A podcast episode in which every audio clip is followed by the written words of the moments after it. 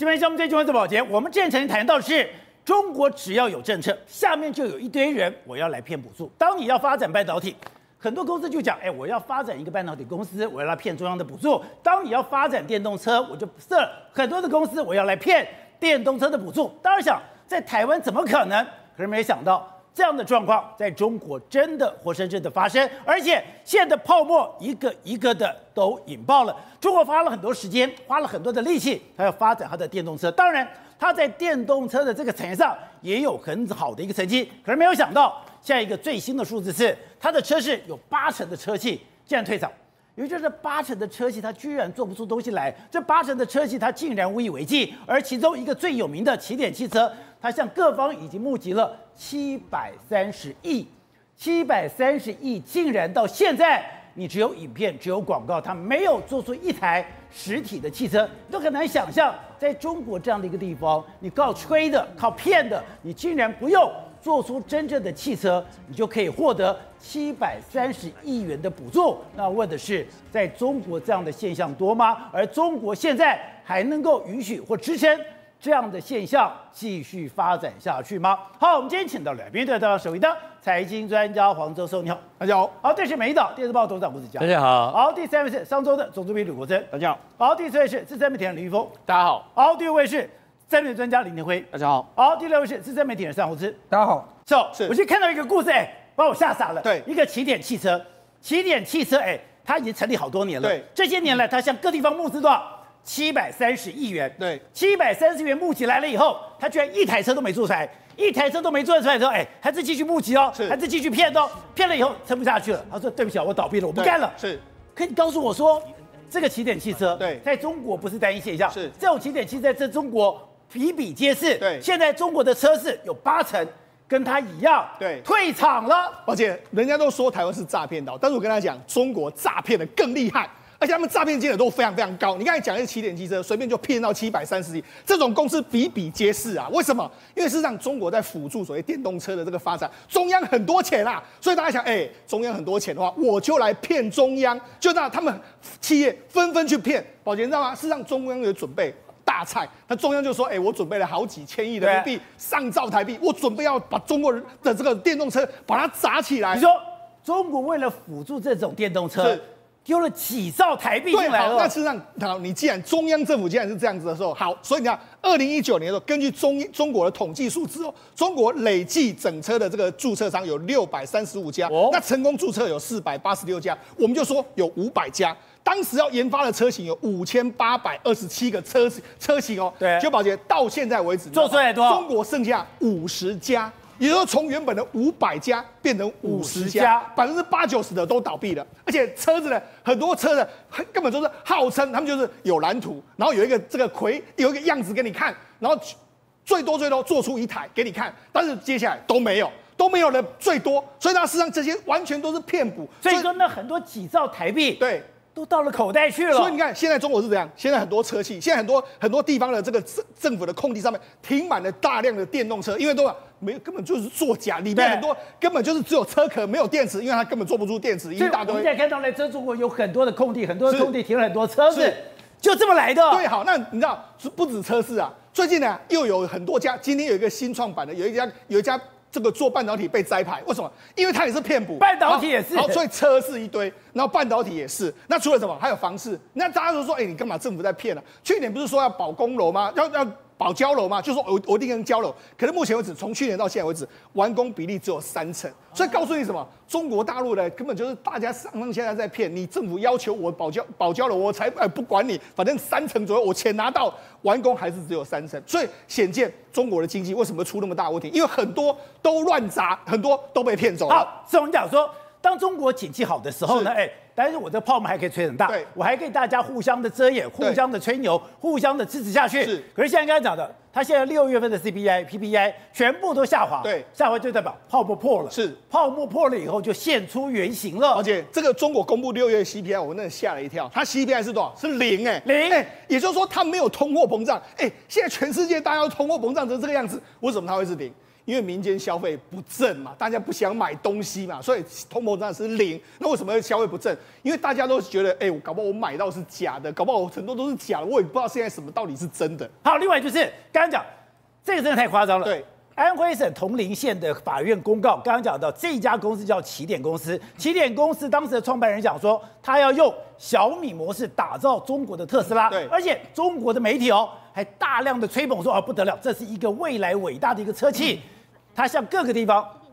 收了七百三十亿元的台币，对，就一台车没做出来，嗯，一台车就没做出来，他就倒闭了。而且这个起点汽车的创办人沈海衍，我觉得他真的相当厉害。为什么相当厉害？你看最近一段时间的时候，中国的这个安徽省的铜陵市的这个法院公告，就是说，哎，这个铜陵汽车的，哎，这个起点汽车呢，因为负债累累，然后资金断裂之后破产。那好，这个生产破，申请破产出来之后，大家完全吓一跳。为什么？宝杰，那这个起点汽车其实它比现在的魏小李都还要更早成立，它是中国最早叫板特斯拉的，最早。对，它二零一四年就马上就说我要叫板特斯拉，而且他说，哎，因为这个神海影它有非常好的这个过去的软体的履履历，它在三百六十度啦，然后包括说金山软体担任，就是雷军的公司担任副总裁哦，所以他当时呢有跟雷军有交集，那好，所以呢他当初就募到非常多资金，那后来又找了一堆人，那他他有拿到什么英特尔资本呐，还有包括。说像这个光信资本等等二三十家的这个这个融资非常非常多，然后他说我要用小米模式，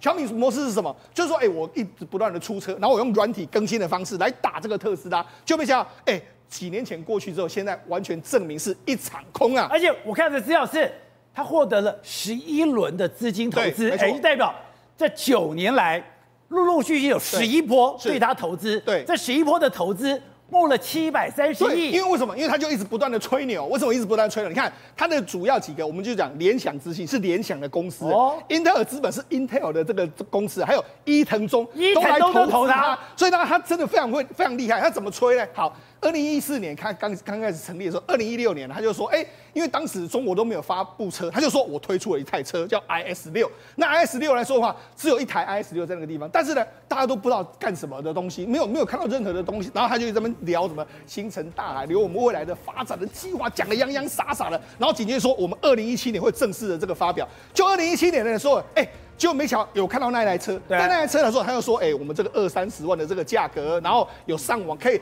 持续航程的四百公里。”大家想说真还是假的？但是问题是，他也没有让媒体去试试开，那他就反正一台车在那边，他就有一个有一个影片出来，但是没有人看到真正的车，他就 PO 了一台原型车，PO 了一个影片，然后告诉你这个影片说它的续航力可以到四百公里，对，而且它只要二三十万，对，你就可以买到了。然后他怎么骗呢？好，开始买网军。所以当时一堆中国的网络上就说，哇，这个起点汽车是什么？网络网际网络造车之光啊！然后当时哇非常多，然后就说，呃，我们现在有一千五百名员工，然后有好多个生产基地，然后准备要叫板特斯拉，所以一直不断的吹牛，一直不断的吹。所以当时他的确是中国起点汽车，二零一六年是中国当时最厉害的。然后今年二零一八年他说，哎。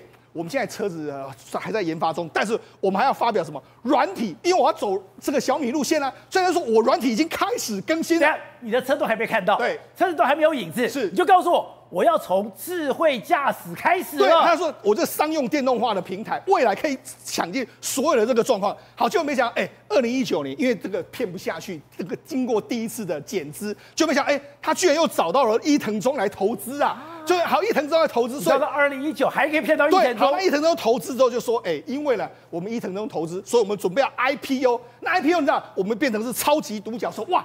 这个大家更想投资啊，所以又后来又伊藤忠都进去了，吸引了一笔，就没想到从二零二一年就开始出现什么欠薪三百名的这个员工啦，然后包括说很多都倒闭，还有违约金的这个状况，所以整个目前为止他还说什么我要去什么铜陵啊，什么江苏啦，还有株洲等等的整车厂要真的这样，但是目前为止没有人看到车厂，也没有人看到真的车子的生产线，哎，他太厉害了吧？是。你车子做不出来，是。你总要有工厂，是。工厂也没有，是。你没有工厂，你没有任何的实际的车子，是。你还可以骗这么多投资。对啊，所以呢，其实他现在，因为他就是买了很多，他有他有展，有所谓销售点，还有总部，就没想到他现在怎么办了？总部就已经被卖掉了，总部现在变成什么？以前是这个他们的车子的这个，你看起点汽车这个状况，它是在安徽省这个附近的这个据点，就没想到现在变成什么？变成星巴克。比如说他他已经卖掉，已经破产重整，这个土地已经被卖给了相关的人士，然后相关人士把它改造成星巴克。你看它，因为它因为它的总部盖得很漂亮啊，所以星巴克把它入股。你看一个七百三十亿融资，造不出一台车。你看它总部盖的富丽堂皇的样子啊！而且它的标题是什么？是在路上。我们从未停下脚步，应该是说在造车上，我们从来没有实现这样一个状况。好，那你看在路上，我们从来没有停下脚步。对，但是我们真的也没有做出任何一台车啊，所以你看多么荒谬的一件事。而且你刚刚讲。现在不是只有他，对在中国这种很多哎、欸，非常多啦。我跟你讲，事实上我们知道魏小李是现在唯一幸存的三家公司，这个比较好的。之前还有所谓新新造车的三四例啊，你知道还有除了我们刚才讲的起点，还有一个乐视，乐视也是造假嘛。这个假药艇我们都知道说它这个车子根本开不出来。另外还有游侠汽车，哇，这也是非常天才。游侠汽车你知道，事实上这是这个我们讲到了当初所谓的魏小李之外，还有汽汽车三势力，现在完全都挂掉。好，那完全都挂掉的时候，你就知道，事实上起点也是非常厉害。其实我刚才讲到起点，他就是说是个神海影嘛，对不对？然后包括说他还找找了一个黄玉，黄玉也是非常厉害啊。所以我们就讲，事实上起点不是只有推出车子，你看这是他车子没有从来没有推出过的车子。对。另外他还吹这个，他还推二轮，对，电动的这个摩托车啊。所以他他其实产品线非常多，还有这个整车的这个所谓。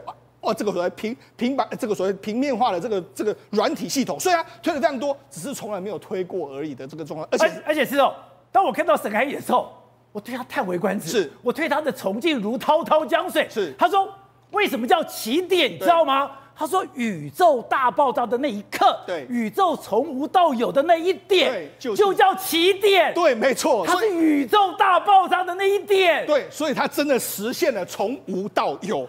有的是什么？他的口袋非常的饱满的一个状况嘛，所以那大家都说你也太厉害，骗了七百三十亿。好，那除了这个之后，我们刚才讲不是讲游侠吗？游侠也是另外一个，游侠他也是说跟你说，哎、欸，我也要叫板特斯拉。他二他也说什么？他是 PPT 造车的师，为什么？因为就是从头到尾都是假的，只有看到一个这个文章上面的，都是有泡泡影的。他二零一五年发表这个发表会，然后就说我们的我们叫做。有概念车叫游侠 X，有是啊，就看哎，当当初大家看的时候呢，就觉得很奇怪，因为你仔细看哦，它跟特斯拉的样子非常像，哦、所以甚至当时还有人说，你会不会是只有买了 Model S 来之后，把你稍微改装之后就推出你的车，就推出你的车子？它的原始创创办人叫黄黄修远，就黄修远他就讲了非常多，他讲了非常多，但是我没想到根本做不出来。就让黄修远非常有意思哦，他在二零一七年就跑路，因为他真的做不下去，就没想到居然还有人要买这个魏俊买的。魏俊把它买下来，变成是第二第二手。那我怎么我去买了第二手？因为他们可以继续骗啊！你以为你也骗不下去吗？哎、欸，你知道后来还获得什么 A 轮、B 轮，还有 B 加轮，也有三轮的融资，融资了八十七亿，八十七亿，你这样还可以骗？也是融资了大概五百多亿。然后还有什么新华新华丝路基金啊，还有南太湖建设啦，还有格致资产。但是因为一直一直不好，所以后来就破产，破产之后断裂，断裂之后后来二零一九年就完全都破产的一个状况。好，那这是游侠。那除了游侠之外，还有什么？那为为什么会还有一家叫绿池？绿池也是一一模一样，它也是你看。他他也是，我觉得他是什么？他是六成立六年了，他也没有坐过车，他也都是有原型车展示给你看，所以我就觉得哇，看了这些中国的这个故事之后，我想我也好想去中国啊！你看，你只要展示这个，对啊，我们看到台湾诈骗，当然台湾诈骗已经非常可恶了，是，而且台湾诈骗真的应该要严加惩罚，要好好把他们抓起来。对，可是你今天看到中国的诈骗，对，我叹为观止。而且我跟你讲，你看了你也会想买，为什么？因为想投资。好，绿驰汽车，你看原型车展示出来。展示出来就是说，哎、欸，我们这个新车发表会的时候，有中国工程院的院士出席，叫做陈清泉。那陈清泉他就说，他是我们绿池研究院的首席顾问。那你要不要投资？所以当然很多人投资啊。那如果投资的话，一开始就很多人开始想办法都去当，对，上当。好，那上当的时候就没想，二零一八年就开始有人质疑了，因为他跟意大利公司投资，一那合资，就意大利就说，哎、欸，我们收到这个款项，当时就有人一披露说他可能有有怀疑的这个状况，但是呢。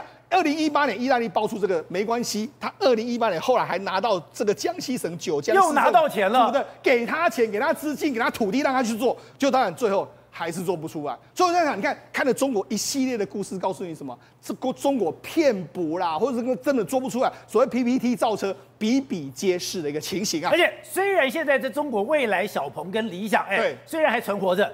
你说现在也非常辛苦，是因为也都是严重亏损。对，没错，我就讲嘛，事实上现在未来已经亏了五百七十八亿，然后理想亏了八十一亿，然后小鹏亏了三百六十六亿。他们其实虽然有做出车，成绩也还不错，但是都是亏流血在输出。所以我跟你说，中国搞了那么久的电动车，搞到目前为止，虽然说它市占率有提升，但是目前为止好像成效也不是非常明显。好，董事长，我们讲过很多台湾诈骗的故事，可是。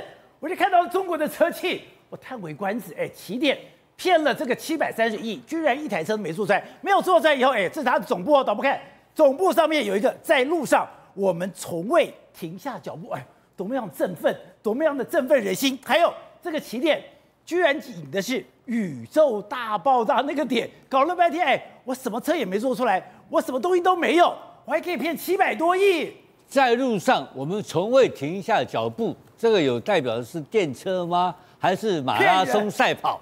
这搞不清楚是干什么东西嘛，对不对？所以这个哈，其实你要了解到中国骗术的结构到底是什么？骗术结构，那它有它有一个套路。中国的新闻管制管制什么？你知道吧？管制政治新闻，但是财经新闻哈，它可以买哦，它可以买啊。央视也可以买，可以有浙江卫视也可以买，当然可以买。就这个，它对这是未来嘛？那谈未来怎么不能买？那年轻人长得漂漂亮亮，有留美的学历，对，还有什么包装？你看不懂嘛？那太大了，十四亿人口太多了。然后这个国家里面呢，有关这种的这种审查机制呢，他不会审查，为什么？他的一窝蜂。之前哎，我们现在搞晶片，全国啪搞晶片，哎，几十万家搞 I 搞搞搞晶片代工。我们台湾，我们台湾搞了几十年，搞了一家台积电，他们一年弄了几十万家出来，最后这几十万家到第二年就不见了嘛。他连搞，他连卖这个卖这个卖卖这个什么冷气的，卖冰箱的，也去搞晶片啊，对不对？所以他这个，你看他那个华为，对，可以去养猪啊，他这什么跨业整合啊，他这怎么不能干？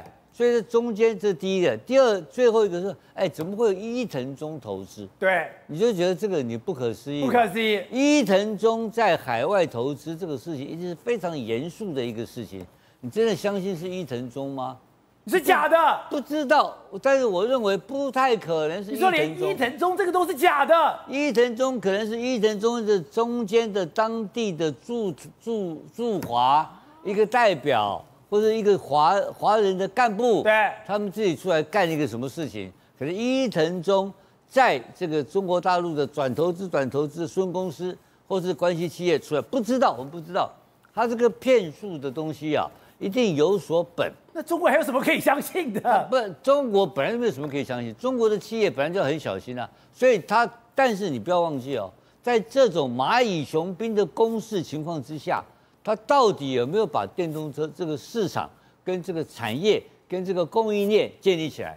哎，真真的建立起来了，建立起来，特斯拉去了，哎，特斯拉去了之后，就建立了一个整个全球最强的特斯拉供应链系统，它的所有的零配件系统一系列整个全部规范建立起来，而且全世界第一名，而且全世界包括传统的车技的宾士啦。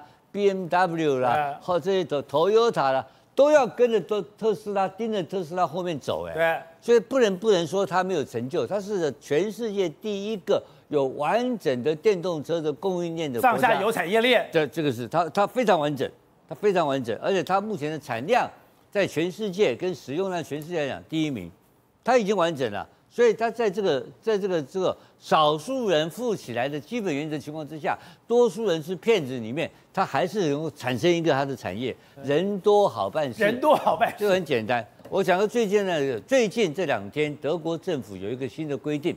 德国政府在李强去了之后，他们有个谈判的项目，叫什么项目？你知道吗？要中国电动汽车投资德国的新的谈判跟规定。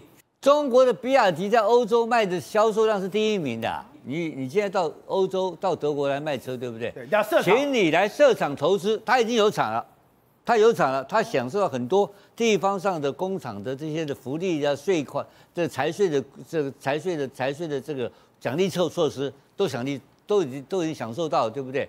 可是发现说你的核心的东西全部放中国，因为中国劳工比较便宜。对，他说不行。他你要在德国给我投资，要增加我德国劳工的就业率。对，所以谈判要求他最重要的什么东西，你知道吗？电池，电池要给我投资，你电池要放在德国投资。德国不是傻瓜，不是你来这边糊弄我，那帮卖卖车你跑掉了，最后搞两个服务站 啊，说敲敲打打，没这回事。德国人一项一项的跟他谈判，哪些零配件一定要在一定要在德国生产。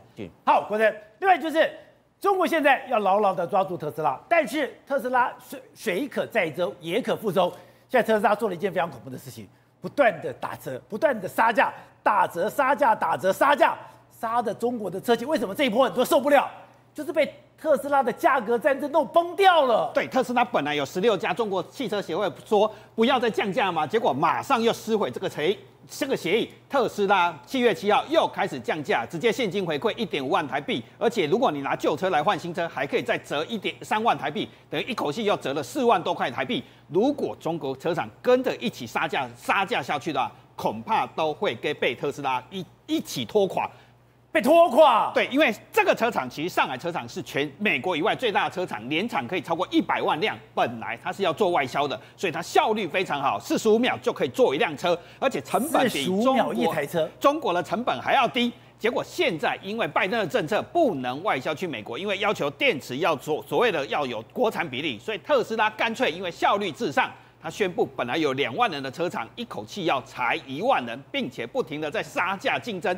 把它的产能给填饱，因为它本来要做一百多万辆，可以外销到美国去，现在不行，我还是在中国做，但是我裁掉一半的人，他待遇是很好了，超过一万块人民币的月薪，现在要裁一万人，整个让中国的车市非常的紧张。特斯拉要裁员，要裁百分之五十，你看两万人的车厂要裁一万人。他他还没有宣布，但是要裁百分之五，这是非常吓人的事情。但是特斯拉还是干了这这件事情。接下来他又大降价，让中国的汽车厂完全都受不了。如果跟着一起降价的话，会死得非常的惨。所以说现在中国的车市血流成河。对，我们来看这张表就可以看出来，因为特斯拉有完整的产业链，所以它的毛利一直维持在这个地方。那一比较就二十五趴，二十五趴左右。那这这个一比较中国部分嘛。特斯拉还是有二十八左右的毛利，理想二十一，蔚来十六，小鹏十一，比亚迪很厉害吗？比亚迪才五点二六，它为什么？因为特斯拉不断的在杀价竞争，它不是靠车子在赚钱，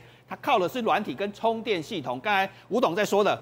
连宾士都用它的充电系统，还有很多车厂用它的自驾系统。它不是在卖车，它在卖软体，软体可以赚四十五万，但是没有人会去买中国的软体。所以特斯拉是靠其他的业务在赚钱。结果它一分钟一秒钟造四十五秒造一辆车，它本来在上海厂九十三天才可以交一辆车，现在变成七天到十四天，这代表什么意思？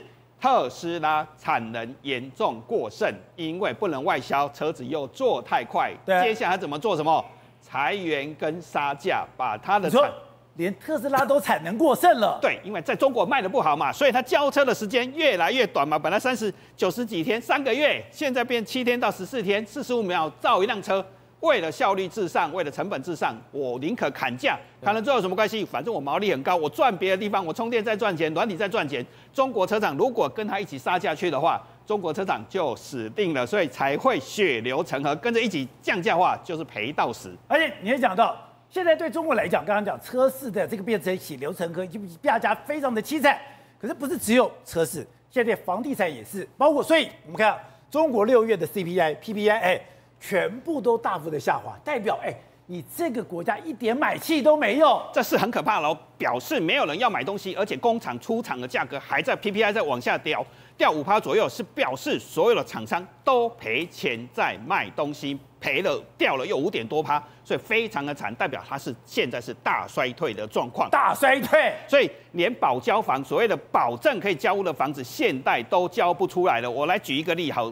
云啊，河南省的平顶山有一个叫永基状元的，这个建案非常的漂亮哦，二零一三年就盖了，那时候号称是坐北朝南。